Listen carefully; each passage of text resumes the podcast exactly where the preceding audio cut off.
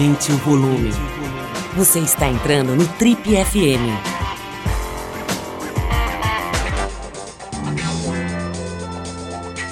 Oi, aqui é o Paulo Lima e a gente começa agora mais um Trip FM, o talk show da revista Trip. Nosso convidado de hoje é um grande compositor que acabou de encerrar agora no fim de julho uma pausa de oito anos para entregar o seu segundo e já muito elogiado álbum solo. Ele é carioca multi-instrumentista e começou a carreira na maior banda brasileira dos anos 2000, um grupo que gerou uma espécie de bitomania e que arrastou multidões ensandecidas às casas de shows do país na época. Uma criança doce, como ele se definiu numa entrevista recente, ele ainda mata a vontade de jovem de ser cineasta, dirigindo de forma brilhante os próprios videoclipes. Morador da ensolarada Los Angeles desde 2008, mesmo ano em que ele estampou uma matéria de capa da Trip, nosso entrevistado já fez dançar com o som de gafieira da Orquestra Imperial, com o balanço gostoso e relaxado do Little Joy e com o rock que somou as melhores referências da música nacional da banda Los Hermanos. Mas hoje ele está aqui para falar, entre outras coisas, de drama, seu mais recente trabalho. Nossas boas-vindas ao grande Rodrigo Amarante. Obrigado. Rodrigo, é maior prazer te receber aqui, cara, te conhecer pessoalmente. Eu tenho a sensação de te conhecer há anos, né? Porque a gente já fez alguns trabalhos aí falando sobre a sua carreira, sobre a sua história e tal. Mas acho que é a primeira vez que a gente se fala assim diretamente. Um prazer te conhecer, te ver aí no seu, no seu habitat, né? Em Los Angeles. Você já está morando nos Estados Unidos há bastante tempo. Aliás, cara, quero começar logo com essa pergunta. Eu tenho a maior inveja, assim, de quem passa um período fora do Brasil, sabe? Acho que é uma experiência para quem tem a oportunidade muito boa, né, cara, de entender uma outra cultura, independente de ser Estados Unidos, de ser Ásia, de ser Austrália, de ser o que for, cara, o Peru, Bolívia, mas você ter uma experiência, né, de ver o Brasil de outra perspectiva, né? Queria que você falasse um pouco, cara, como é morar nos Estados Unidos para uma pessoa como você que é da música, quer dizer, que é conhecida, que tem uma profissão que você consegue exercer em outros lugares, né? A minha, por exemplo, já vai ficar um pouco mais difícil. Mas enfim, também tem as suas dificuldades, porque o mercado, todo mundo acha que chegar para fazer arte em Los Angeles é fácil, né, cara? É uma, uma briga de foice por cada milímetro. Então me conta, cara, por que, que você foi para os Estados Unidos e como é brasileiro morar em Los Angeles? Bom, eu, eu vim para cá. É claro que em determinado momento virou uma escolha, mas no, foi, foi uma coisa assim natural, quer dizer, circunstancial, né? Primeiro, eu vim para cá em 2007 para gravar com Devendra, que eu tinha conhecido em Londres, num festival que eu estava com a turma da orquestra. Aquele festival que os Mutantes tocaram o primeiro show da volta deles, né? O Devendra estava lá, a gente se conheceu e começou a se corresponder. E ele me falou: Ah, pô, vou fazer um disco novo. É, vem para cá, vamos fazer esse disco. E o disco chama Smokey Rolls Down Thunder Canyon. É, enquanto eu estava fazendo esse disco com ele, me escreveu Fabrício Moretti, dos Strokes, que eu tinha conhecido em Portugal, num show do Los Hermanos. E falou: pô, você tá aí, vamos escrever junto, tá bom. Aí fui pro Brasil depois do Devendo, voltei para Los Angeles para escrever com o Fabrício, e aí aquilo virou um era para ser um, uma música, duas, acabou virando um disco. Enfim, turnê, imprensa, tive que ficar e pensei, bom, vou ficar aqui mais um ano, de repente dois, por causa de turnê. E aí me apaixonei e tal, e aí fui ficando, entendeu? O lance da experiência de estrangeiro, que eu acho que é a parte rica dessa, desse papo, é. A riqueza, como você falou, é a perspectiva, né? Tem, tem essa. Mas tem uma outra coisa também que é que eu acho muito válida, que é o seguinte, pelo menos foi para mim, de, enfim, tem várias facetas disso, mas uma mais universal é você se, ir para um lugar onde você não fala a língua ainda, né, muito bem, e ter que se colocar e se expressar e entender as coisas com essa dificuldade, com essa limitação, é uma experiência dolorosa, mas eu acho muito válida. Você se entende marginal, né? Assim, sente como se as pessoas se te veem como com essa limitação, né? E essa limitação da língua traduz por uma limitação intelectual, às vezes, inevitavelmente, né? Porque você não sabe falar direito, você não entende a piada direito. Então tudo isso tem, eu acho, né, uma riqueza espiritual, talvez, né, de, de passar por isso. para mim, em relação ao meu trabalho, eu acho que foi um presente incrível nesse sentido também, ou seja, é, começar de novo de uma certa forma, porque quando eu vim para cá ninguém sabia quem eu era, entendeu? É, então eu pude botar minha música à prova de uma determinada maneira, né? E performance, tocar para uma plateia é, sem risco, é, não tem não tem barato, né? Tem que ter um risco. Às vezes é só o risco de você executar aquilo como foi ensaiado, mas nesse caso para mim tinha esse risco a mais que era bom, vou escrever músicas em inglês também, vou escrever, vou tocar, vou cantar canções em português para os americanos e depois no mundo inteiro, mas a princípio, né? E ver o que acontece, ver se cola, se emociona, se não entender a letra ou entender a letra faz diferença ou não. Rodrigo, tem um, tem um aspecto também, você de alguma forma já mencionou aí, quando você disse que pô, aí ninguém te conhecia e tal. Mas tem uma, uma. Assim, é maior que isso, né, cara? Porque na década de 2000, o que aconteceu com Los Hermanos é um negócio assim que só é agora visto por causa da internet, desse fenômeno das redes sociais que, de fato, né, assim, de repente se idolatra uma pessoa que até a véspera era desconhecida. Vocês tinham uma história de música e tal, mas de repente, cara, com aquela com aquele primeiro álbum ali, vocês viraram assim uma espécie de, de, de, sei lá, influenciadores mega blasters da época, né? Realmente foi muito rápida a ascensão. E isso, cara, tem um preço, né? Você deve saber bem melhor que eu, cara. Tem um preço essa exposição é, é, gigantesca que vocês tiveram, né? É, enfim, então é, tem um pouco de uma, de uma de fugir disso, cara, e ir para fora, quer dizer, você ir para um lugar que ninguém te conhece, como você falou, poder pôr à prova a sua música, como você falou, quer dizer, largar um pouco para trás aquela histeria. Eu lembro de vocês serem, pô, né, sei lá, a turma correndo atrás de vocês em aeroporto, era, era meio bitomania, assim, né? Como até falei aqui na introdução. Me fala um pouco dessa. Isso foi de alguma maneira a razão também para você se afastar um pouco? Olha, é, como eu falei, não foi assim, não, eu, não, eu não tive uma iniciativa, ah, tô cansado de ser famoso, vou para um lugar onde não sou famoso. Não aconteceu assim, né? Mas e, e, a coisa da, da histeria e tal, isso, isso acontece, acontecia mais no contexto das turnês, né? É claro que no meu dia a dia, tipo, eu vou à padaria e aí alguém me reconhece e tal, isso nunca me incomodou, na verdade. Mas uma coisa que era um pouco cansativa era a noção de que era difícil conhecer alguém que não tivesse alguma noção pré-concebida de mim. Isso é uma coisa mais sutil, né? E não talvez não tão importante assim no, no, no grande esquema das coisas, mas que eu me lembro me incomodar um pouco, sabe? Gente assumindo que eu sou de uma maneira ou de outra, ou então não, não poder me apresentar de uma forma, claro que não é todo mundo que me conhece, né? Mas eu estou dizendo assim, né? Quando isso acontece, é a sensação de que alguma coisa me foi roubada, entendeu? Não tenho oportunidade de, de causar uma impressão é, do zero, né? Vamos dizer assim. Mas, enfim, reclamar disso é reclamar, é olhar para a parte vazia do copo, né? Porque, enfim, eu tive grande sorte e privilégio de estar no Los Hermanos, de poder escrever música que não teria escrito se não tivesse o Marcelo me chamado para entrar na banda. E, e todo aquele, aquele sucesso, pô, pude ajudar minha família, tantas coisas maravilhosas. Então não é uma coisa assim, ah, o sucesso é um saco.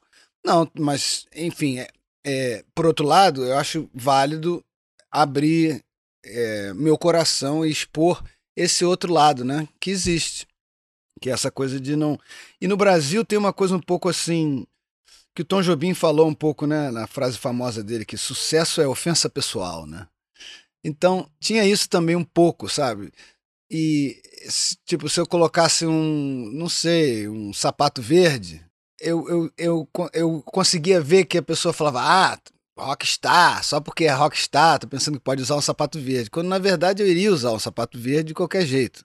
Mas essa leitura, né, fica um pouco uma patrulha, assim. Às vezes até as pessoas acham que eu que tem que bater, né, assim, de forma figurativa, porque eu sou, porque eu tenho um aplauso, então é, a mentalidade de que, ah, mas ele é. O Rodrigo é famoso, tem tantos fãs, a gente precisa bater um pouco nele para ele, pra ele ficar mais. para ele voltar, sair da estratosfera, uma coisa, uma mentalidade assim, que eu, assim, eu achava uma pena, uma bobagem e uma chatice, né? Porque, enfim, eu acho que eu tive outra sorte que todo, todo mundo Los Hermanos é gente de cabeça muito boa, assim, né? Que desde o começo nunca se deixou é, levar ou acreditar numa espécie de ah, nós somos especiais, nós somos melhores, ou é uma coisa assim, a música que saiu da gente fez esse sucesso todo, mas nada, não tem nada a ver, não somos melhores que ninguém, não somos mais especiais, não tem nada, enfim. Essa é uma sorte de poder ter gente com a cabeça tão boa. Então a gente junto navegou esse esse alto e baixo, né? Porque teve Ana Júlia, antes de Ana Júlia, a gente era a banda cult do underground. Todo mundo era um lance tipo, ah, Los Hermanos é incrível. Quando a gente fez sucesso com Ana Júlia, ah, Los Hermanos é horrível. Né, eu tô falando assim, o, o status quo, né, da, do, do, do, underground, ah, se venderam, não sei o quê. Então, virou sucesso popular e, e, e uma coisa a se negligenciar, ou se detestar no, no mundo da música. Depois veio os outros discos, depois o bloco, aí virou ao contrário. A indústria odiou, mas os críticos gostaram. Você falou em altos e baixos, numa, numa curva assim de ondas, me, me fez é, puxar um tema, cara, que eu acho que pouca gente conhece. Não, não me lembro de ter visto você falar sobre isso, mas a gente estava conversando aqui antes da gravação e você falando sobre a sua paixão pelo surf, né, pelo mar, pelas ondas, né? O que, que isso significa para você e desde quando, cara, você gosta disso? Praia e mar sempre foi um lance desde que eu nasci. Até porque minha família tinha um bloco de carnaval em Saquarema, então a gente ia para lá sempre, passava o tempo inteiro na água e tal. Quando, quando, eu, quando eu voltei de São Paulo, eu mudei para São Paulo, tinha uns seis anos, voltei com oito e fui morar onde hoje em dia é, é um bairro chamado. É na Barra da Tijuca, mas um lugar chamado Postinho. Na época era, não tinha nem asfalto nas ruas. Do lado da minha casa tinha uma. uma do lado do meu prédio tinha uma, uma casa onde se fazia prancha de surf. E eu via do meu quarto os caras fazendo a prancha. Aí um dia eu saí, fui lá, bati na porta e falei: pô, posso, posso olhar vocês fazendo as pranchas e tal? Aí vir, eu virei mascote da, deles. Eles me adoravam, eu adorava estar lá, eram surfistas e eles é, fazendo prancha, fumando maconha. Era ótimo. Eu não fumava maconha porque eu era uma criança, tá? Só para esclarecer. Isso só depois. Mas, mas, enfim, eles me adotaram. Aí, no meu aniversário, tinha um bloco que quebrou no transporte então ficou muito pequeno para fazer uma prancha, mas eles me fizeram uma prancha miniatura para o meu tamanho, que era uma pranchinha, era quatro pés e pouco. Mas uma miniatura de uma prancha triquilha incrível. E aí foi minha primeira prancha. Eu comecei a pegar onda e, cara, virou um negócio assim. Eu acordava todo dia às 5 da manhã para pegar onda, surfava duas vezes por dia. Depois cheguei a ter um, um treinador, fui fiz competi um pouco na época, era um negócio incrível e me acompanha até hoje, pego onda até hoje, é uma coisa. E, e eu acho que tem, assim, a minha paixão pelos Smiths, por exemplo, e o fato de eu, de, de eu, de eu ter pedido ao meu pai para aprender a falar inglês por conta dessa, dessa coisa musical tem a ver com surf também. Lembra do, do programa Realce que tinha na televisão? Era um programa de surf, disso nos anos 80 e e, enfim, a abertura do programa era uma, um tema instrumental do Smith que me levou a falar, cara, esse som é incrível, quero descobrir, enfim. Olha, cara, eu, eu vou, é, assim, não posso deixar de fazer uma, uma homenagem aqui ao Ricardo Bocão e ao Antônio Ricardo, que foram os criadores do Realce, né, que estão aí até hoje batalhando pelo, pelo surf, pelos outros esportes e também...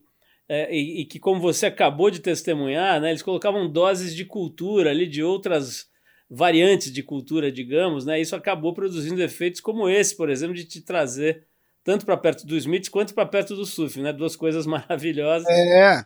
E, não, e, e, o reggae também, eu me lembro na época eles eu, eu, eu não tenho certeza, mas eu, se não me engano, descobri Bob Marley através do programa também. Tinha muita coisa da cultura do surf. É legal né? falar sobre isso, porque agora que o Ítalo ganhou a medalha de ouro e que a imprensa, de uma certa forma, está descobrindo a graça desses esportes e tal, né? Tinha cara asfaltando essa estrada aí que o Ítalo passou o carro.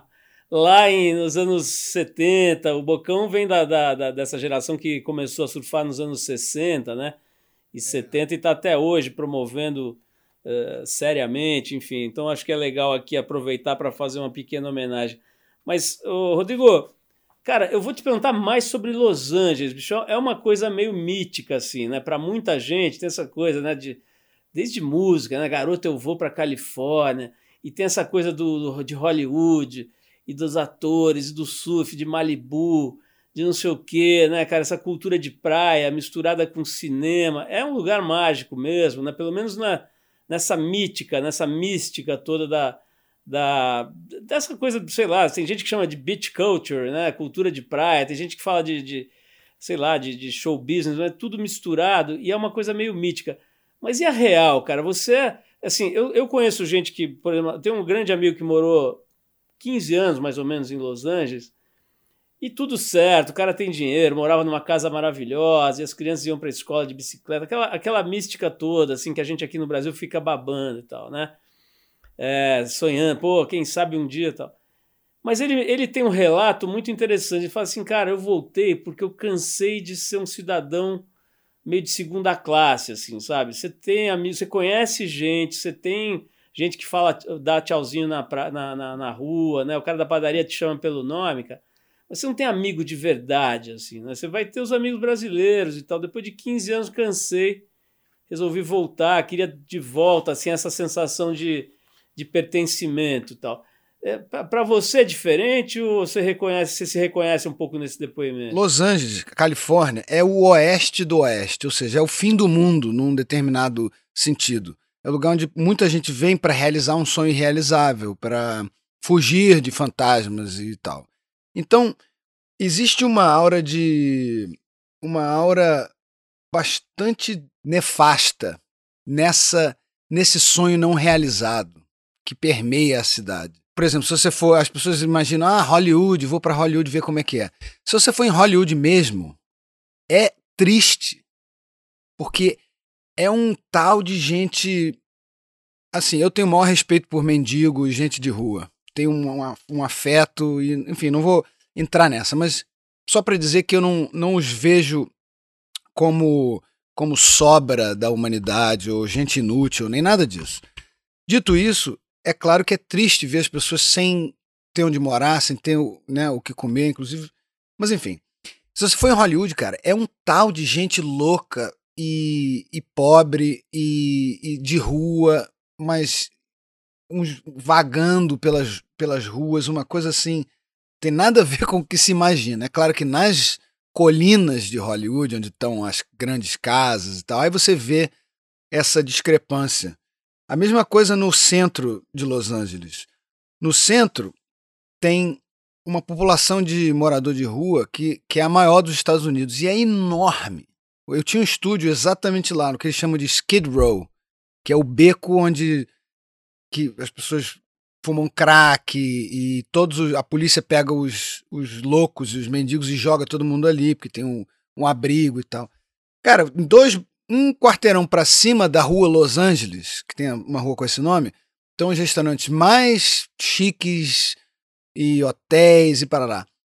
Um quarteirão pro outro lado, cara, é um, uma coisa trash assim de, de cocô na rua, de, de assim, uma cena. Então, esses dois mundos co co co coexistem, né, aqui.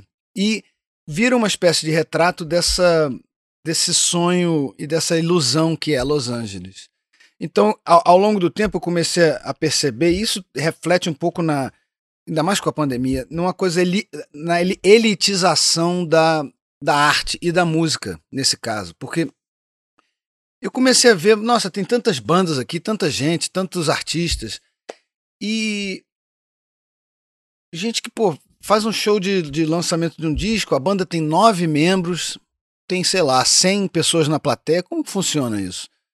Ou seja, eu comecei a me tocar que é gente rica do mundo inteiro que tem grana para fazer o que quiser e vem para cá e fala: sou diretor, sou músico, sou editor, sou isso, sou aquilo.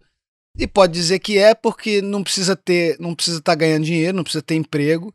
E aí vai, faz um, dirige um vídeo para um, não sei o que, faz outro. Então, aquele que vem para cá precisando é, ganhar dinheiro para viver, como eu, acaba corre o risco de se sentir um pouco des, deslocado, de não pertencer, como você falou que seu amigo é, disse, porque você começa a pensar, não é possível, cara. Eu tô fazendo muito mais trabalho do que tanta gente aqui. Tenho muito mais gente ouvindo a minha música tanta gente aqui, mas essa gente tá tirando uma onda que eu não consigo tirar. Rodrigo, você mencionou, você mencionou grana aí, tá, né, de precisar trabalhar para se sustentar e tal, né? Teve uma entrevista que você fez com a gente, cara, em 2008, já 13 anos atrás. Estava fazendo aquela turnê com Little Joy, né? Na época você falou pra gente que não tinha guardado muita grana da época do Los Hermanos, do sucesso e tudo, né?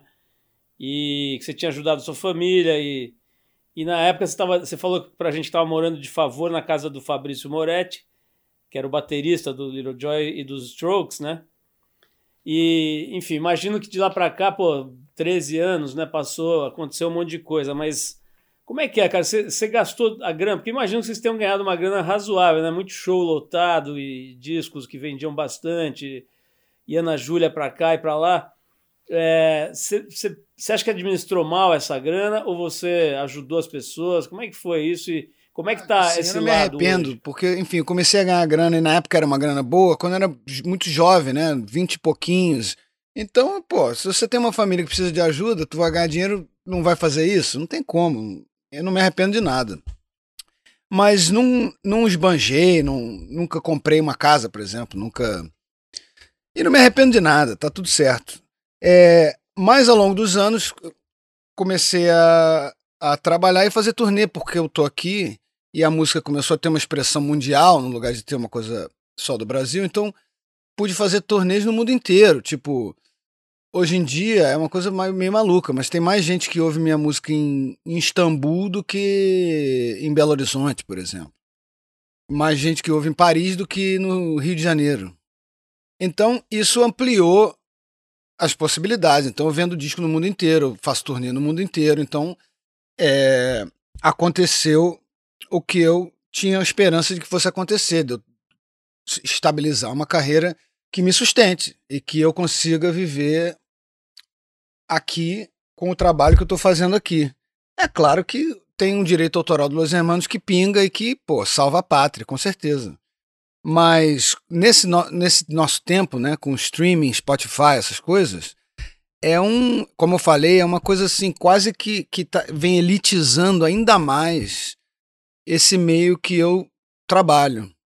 Ou seja, se não tem show pós-pandemia, né? E não tem venda de disco, o cara que trabalha com música, ele tem que dar um jeito de se virar e de arrumar alguma outra coisa para ganhar dinheiro.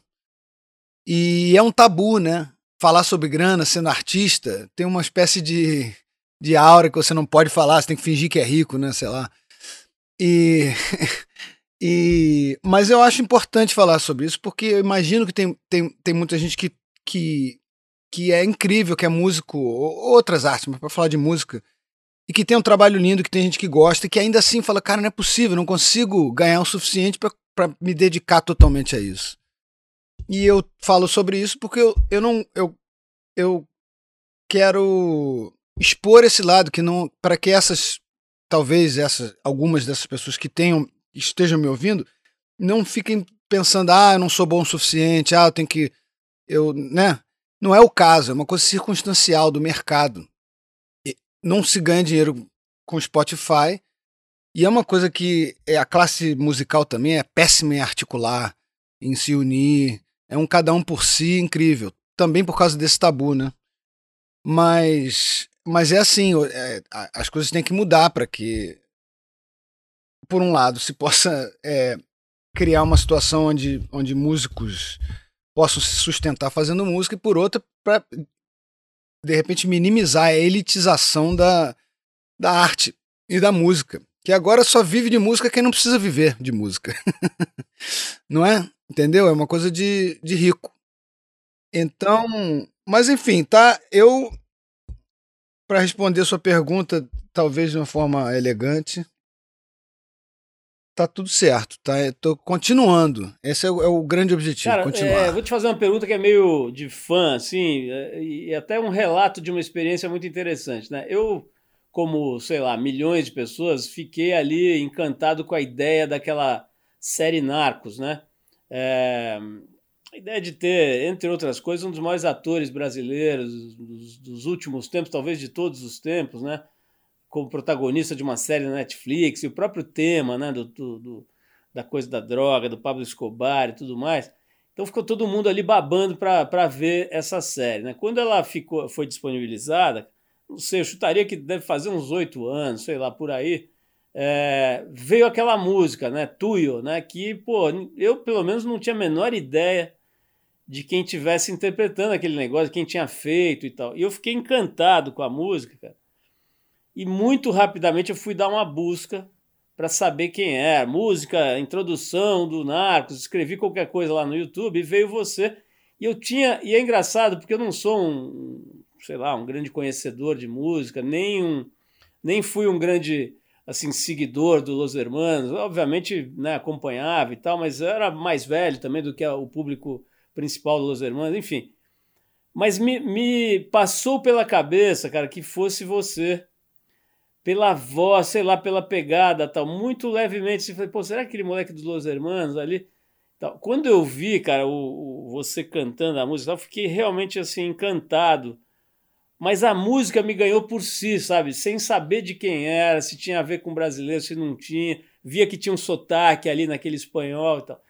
Bom, então a pergunta de fã aqui vai, cara.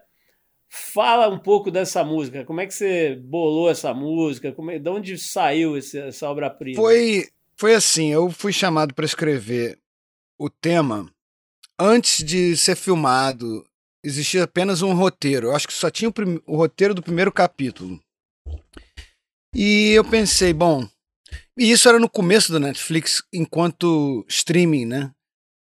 É, então não tinha muito uma expectativa assim, ah, vai ser um show do Netflix. Isso era uma coisa nova, não tinha muita.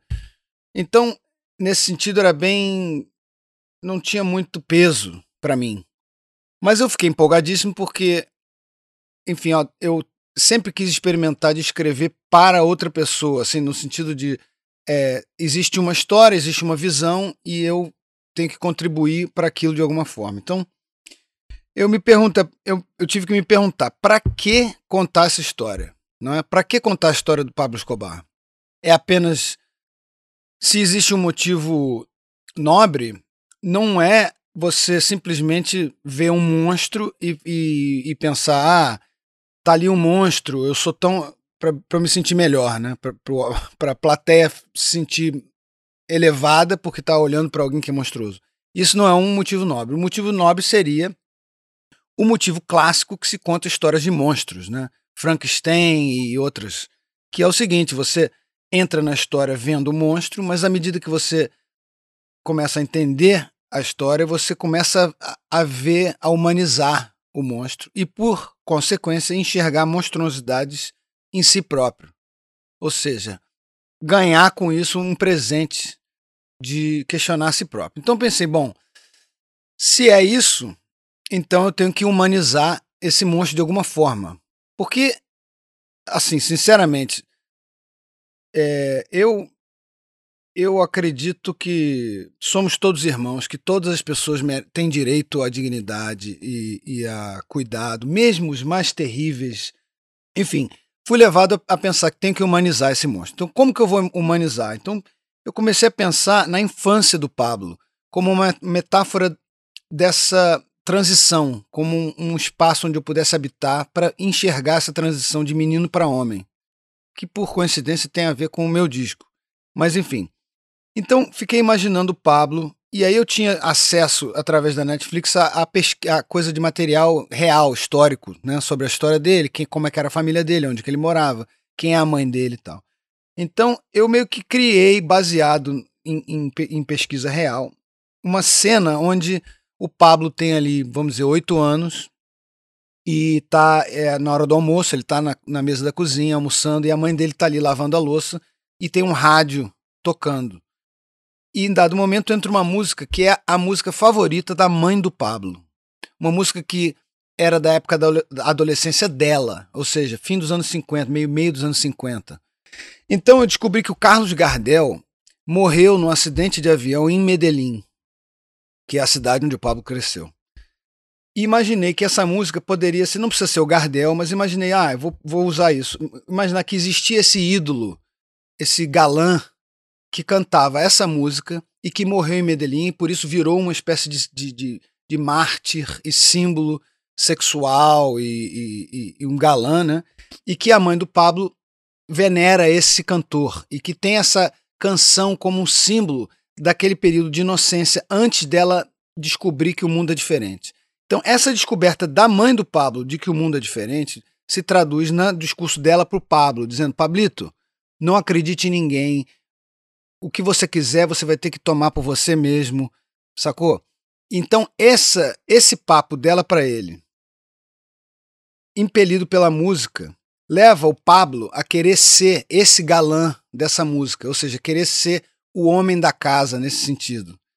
Então ele quer ser esse personagem que canta essa canção, que ela que era a canção dela favorita dela quando era ela era adolescente. Então eu falei, vou escrever essa canção. Vou escrever essa música que era a música favorita dela, que representa para o Pablo essa essa isso que levou ele a se tornar quem ele se tornou. Então é uma história enorme só para escrever uma música, mas pelo visto deu certo, porque é, é, e essas coisas são assim, você escreve a música para, sei lá, televisão ou filme, e o normal é voltar. Ah, muda isso, muda aquilo, ah, tá muito assim, tá mais devagar, não sei. Essa, cara, eu, e eu gravei aqui mesmo, sozinho. A única coisa que eu não toquei foi, foi o violino, porque eu não toco violino. E mandei, eles falaram obrigado. E, e, deu certo, foi indicado ao M e o caralho, outros prêmios aí. Digo, só uma, mais uma curiosidade, cara. Você teve algum contato com o Wagner, Wagner Moura, sobre essa, esse trabalho, essa série? Essa Eu música? trabalhei com o Wagner antes disso, bem antes. Teve uma. Isso foi um outro convite, assim, fenomenal. É, eu teve uma montagem do Hamlet, do Aderbal, Filho, em que o Wagner fazia o Hamlet. E eles me chamaram para ser o diretor musical, escrever a música da peça, porque o Hamlet, Shakespeare, é, tem partes na, no, no, no, no, original, tem partes que, que notas para serem cantadas, né? Tem vários pontos da vários, vários, várias falas são cantadas, mas não existe música escrita para elas. O Hamlet sacaneando os outros responde cantando. A Ofélia, quando começa a perder as estribeiras com a morte do pai, ela também é, fala cantando. Então não tinha, não existia essa música. Então eu fui chamado para escrever essa música. Então trabalhei, eu ia para todos os ensaios, dirigia eles cantando. Então já tinha trabalhado com Wagner, adoro Wagner. E ele é realmente um cara incrível e a gente já era amigo. Apesar de que na época eu ainda não tinha não, não o tinha visto fazendo papo, porque não tinha sido filmado ainda. Então, quando eles foram filmar, eles já tinham a música, né? Tanto é que tem um episódio que tem até uma piada é, entre eu e o Wagner e o Padilha, né? Que eles colocaram um trio de mariachi tocando a minha música. E o Pablo Escobar assistindo, né? Então ele pede para tocar de novo e chama o cantor de Rodrigo. Ei, Rodrigo, uma mais. Meio que uma piada interna. Não sei qual é o episódio, mas tem essa piada. Genial, cara. Ô, ô, Rodrigo, talvez ah, quando você explica, cara, toda essa história, quase uma ópera, né, para criar essa música Tuyo, talvez isso explique um pouco o fato de você ter ficado oito anos para lançar o drama, né, cara? São, eu, eu falei isso aqui na introdução e eu mesmo fiquei espantado. Falei, caramba, oito anos, né?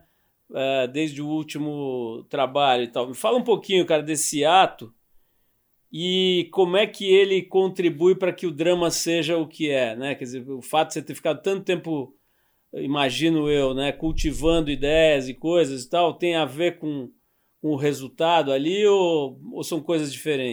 Para dar uma, uma, um, uma visão ampla desse período. É, dois anos depois, ou um, é, dois anos depois do Cavalo ter saído, eu já estava terminando a turnê, né? Mais ou menos me, me preparando para fazer outro disco. Eu fiz a música do Narcos, virou esse sucesso. E os meus agentes pediram, pelo amor de Deus, para não parar de tocar, porque por causa do Narcos, muita gente ficou curiosa de saber quem era que fez essa música e começou a ouvir meu disco. Então o cavalo ganhou um outro fôlego, começou a vender bastante de novo no mundo inteiro. E os agentes, não, vem tocar, vem tocar. Então fiz um monte de turnê, mais dois anos de turnê, com a banda e depois solo, pela Europa, e Japão. É, então isso tomou mais dois anos. Depois disso eu fiz a trilha de um filme inglês e fui gravar no Abbey Road. Pô, escrevi para orquestra, para filar, não era oficialmente a Filarmônica de Londres, mas era uns membros da Filarmônica gravando Abbey Road. Isso, isso foi um, um trabalho enorme, de uns oito meses, escrevendo para orquestra, que é coisa que eu fingi que sabia fazer para poder fazer e fiz. Enfim, então teve isso. Publiquei um livro no Brasil com não de, de minha escrita, mas de arte. Enfim, teve um monte de coisa que aconteceu e mais as coisas que não são porque assim, essa coisa de ah, Rodrigo demorou oito anos para fazer o disco. Não é bem assim, entendeu? Eu comecei a trabalhar nesse. Claro que tem músicas antigas e tal. E não há dúvida de que eu não sou o compositor mais rápido do Oeste. Mas isso tem a ver com uma coisa comercial, entendeu?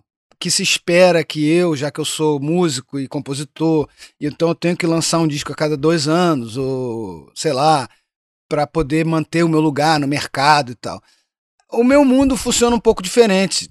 E talvez infelizmente, mas a minha forma de escrever e, e o que eu decido fazer com a minha vida é, tem outras prioridades às vezes, entendeu? Eu queria saber o seguinte, cara, o que, que você tem ouvido, não importa se é coisa nova ou velha, quando você vai pegar onda, por exemplo, sei lá, você entra no carro e vai pegar onda, ou vai, ou quer, ou vai fazer uma pequena viagem de carro, acho que são horas que você vai ouvir o que você mais curte mesmo, alguma coisa que você está querendo investigar, né? Assim, desvendar. Não sei se para música é assim ou se é diferente. Para as pessoas, vamos dizer, comuns, tem muito a ver, né? Você vai fazer uma viagemzinha de carro, você quer ouvir uma, um, um certo som, ou, ou, enfim, o que, que você tem ouvido aí que você possa sugerir para as pessoas? Cara, eu, eu sou como qualquer um, entendeu? É, não é porque eu faço música que eu ouço música de um jeito diferente. Eu ouço música como todo mundo ouve. Eu tenho meus discos favoritos, eu quero descobrir coisa nova. É, e, e eu não, assim, é, é mesmo assim, eu não ouço música assim, ah, agora eu vou pesquisar, vou ouvir uma coisa aqui. Não, é tudo afeto, entendeu? Eu adoro esse disco, vou ouvir e tal. Então, tem discos que que me acompanham e outras coisas que vão e vêm. É, é bem. Eu sou como qualquer outro, assim, né? Nesse sentido. Teve, teve um disco que você falou agora, então eu vou dizer o disco que eu ouvi no carro da última vez que fui pegar onda, que foi há quatro dias atrás. Que é um disco que eu adoro, cara, que é o maior astral, assim, me bota num astral maravilhoso. É, tem, tem, tem, bom, vou falar de uma música que me bota num astral incrível, que por um, vários anos eu ouvia, primeira, primeira coisa de manhã, eu ouvia essa, sempre essa mesma música, Vou falar de três coisas, tá? Que tô pensando aqui vai aparecendo. Uma é essa música da manhã que me dá um astral incrível, é a música do do Donato, do João Donato, chama Aie. Aie. Como eu quero nananana. Aie. Bom, tem essa. Uma música que eu tenho ouvido sem parar, que é também do João Donato, mas com Gilberto Gil. Isso não é novidade para ninguém, que é Lugar comum. Beira do mar, todo mar é um começo do caminhar. A minha versão favorita tá no disco ao vivo do Gil de 70 e, é 74 ou 72. É um disco que tem uma, uma, é uma foto dele e uma capa com uma bola assim, meio azul e vermelha. E essa versão, esse disco ao vivo é um tesouro, Gilberto Gil. Deus o abençoe. Mas o disco que eu ia falar, que eu vi quando fui pegar onda, que eu moro, é meio longe da praia, eu fico uma hora no carro para ir pegar onda. É um disco de um cara nigeriano chamado Solomon Ilori. E o disco chama African High Life. esse disco é uma alegria sem Cara, fim. Te, te, agradeço demais pelas dicas, quase todas muito a ver com, com o mar, né? Aliás, todas, né? Muito todas, a ver com o mar, é. E, e, algumas diretamente, outras indiretamente, mas muito legal. É, Rodrigo, o que, que como é que é, cara, assim, é inevitável, meio pergunta de fã-clube, mas acho que inevitável. É, o, o, Marcelo foi morar em Portugal, né? Já há bastante tempo, casou lá com a Malu, tiveram um filho, filha, eu acho, né? Não sei exatamente, mas enfim, formaram lá uma família, aparentemente estão super bem lá. É, você conversa, bate papo, mantém contato, acabou que a vida afastou um pouco. Como é que tem sido essa relação aí? Ah, cara, a gente não, a gente se fala e manda mensagem um pro outro, vez ou outra. E, enfim, ele mesmo me escreveu assim que eu lancei o disco, falando, pô, adorei seu disco e tal. A gente tem um carinho por um pelo outro infinito, assim. É, é como se fosse. A gente cresceu junto, né, de uma determinada maneira. Apesar de que a gente se conheceu quando tinha 19, 20. Mas, enfim, a, a, o período da vida que a gente passou grudado um no outro um período de formação da nossa personalidade, da nossa cabeça, da nossa profissão. Então, é, é família, né? Você, você tá morando nos Estados Unidos há bastante tempo, cara, suficiente para ter vivido a era Trump, né? Uma era de poucas saudades. E, e agora tá vendo aí essa mudança bastante importante aí, Joe Biden e tal. E também, cara, você, pô, como brasileiro e tal, certamente acompanhando, né? A, a, a situação atual do Brasil, né, cara? O que, que, você, o que, que você enxerga para o futuro do Brasil, bicho? Você tem uma visão pessimista, otimista, fica ali meio na dúvida? Qual é a tua teu prognóstico para o Brasil nos próximos anos? É difícil imaginar que a gente está no lugar onde está. Esse lugar nefasto, inacreditável politicamente, né? Agora, enfim, é, é, justo agora o incêndio na Cinemateca, claro que isso não representa, não, não, não é para representar o, o, momento político, mas acaba representando, né? Dessa de desmonte da cultura, um, uma, um governo de, de, de uma de uma burrice mesmo, assim, né? Do projeto do Brasil de, de, de, de parece que um projeto de destruição daquilo que há de mais importante e rico no Brasil, que são as pessoas e a cultura, né? Então, é, eu penso muito sobre isso, converso muito com, meus, com a minha família, meus amigos no Brasil sobre isso, acompanho.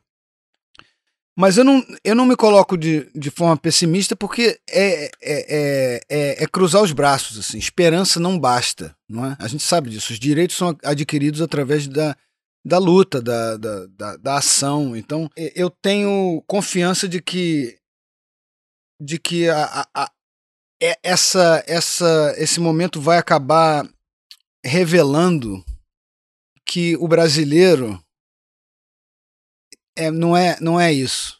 O brasileiro ele acredita na união, acredita, ele sabe a importância de, de, da comunidade, da cooperação entre uns e outros.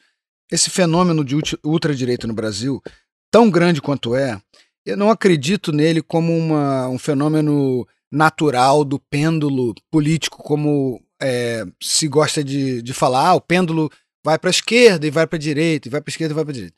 Eu não acredito nesse movimento pendular, para falar a verdade. Eu acho que o, o movimento para a direita, nesse caso, nesse momento, e que se reflete no, na coisa dos Estados Unidos com Trump, em outros países na Europa e no Brasil, tem a ver com essa nova. É, esse novo paradigma de disseminação da desinformação, que são as mídias sociais e grupos de WhatsApp, essas coisas. Enfim, isso possibilitou um novo nível de propaganda, de desinformação sem precedentes, que criou uma divisão também sem precedentes no Brasil e no mundo. Né? É quase que. E é uma estratégia perfeita para desestabilizar um país. Né?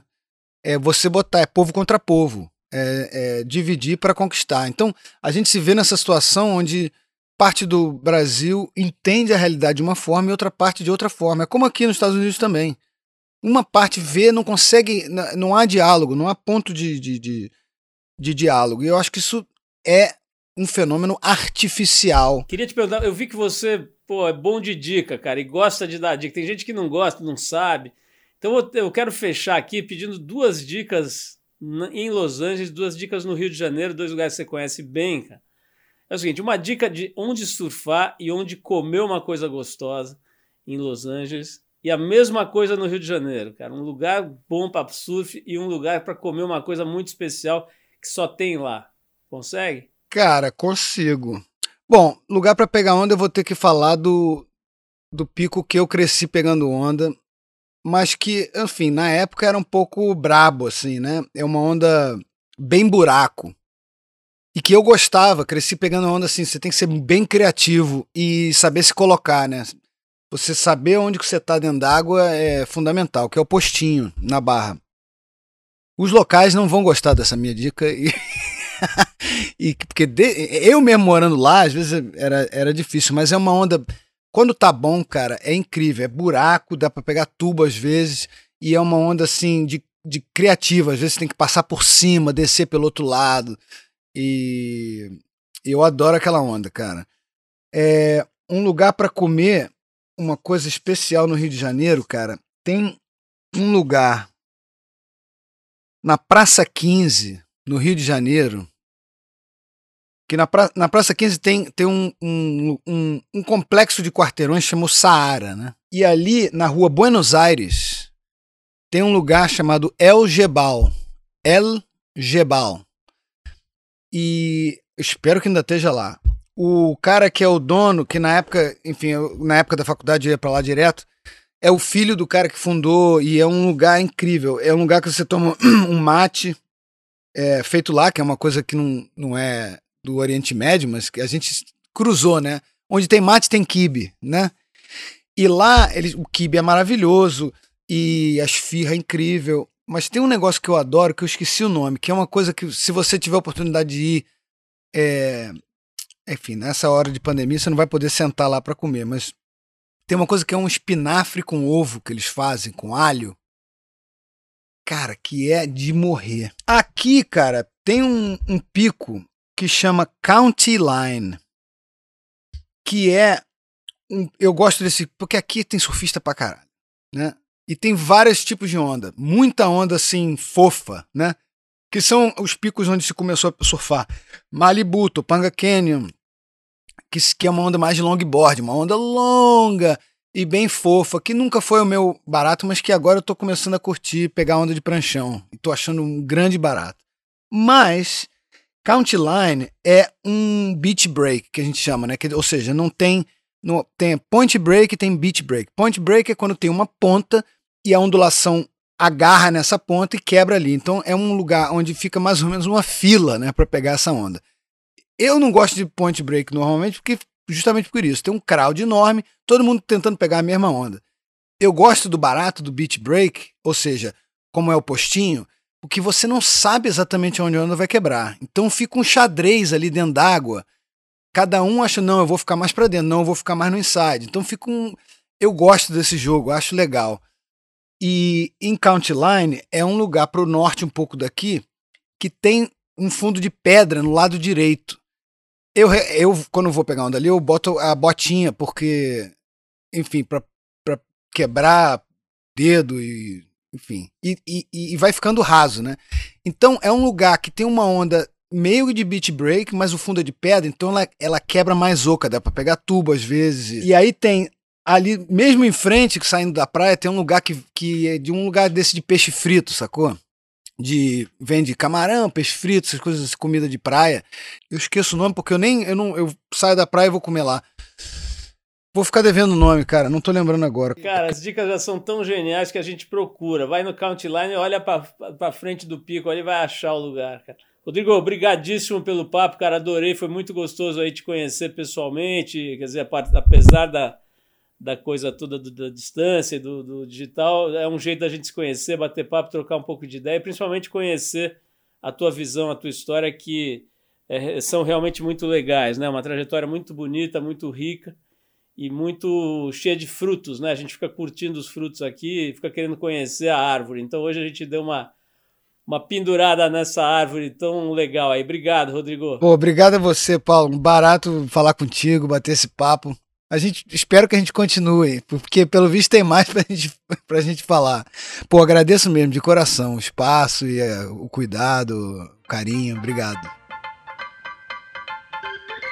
Você ouviu mais uma edição do Trip FM, uma produção da Trip no ar há mais de 37 anos. Direção e apresentação, Paulo Lima. Produção, roteiro e edição, Adriano Conter. Se você quiser ouvir outras entrevistas das edições anteriores do programa, é só acessar o tripfm.com.br. Ou também pode procurar a gente na plataforma digital onde você costuma ouvir seus podcasts preferidos. A gente está em todas, Deezer, Spotify e outras. Semana que vem a gente volta com mais uma conversa boa aqui no Trip FM. Abração e até lá!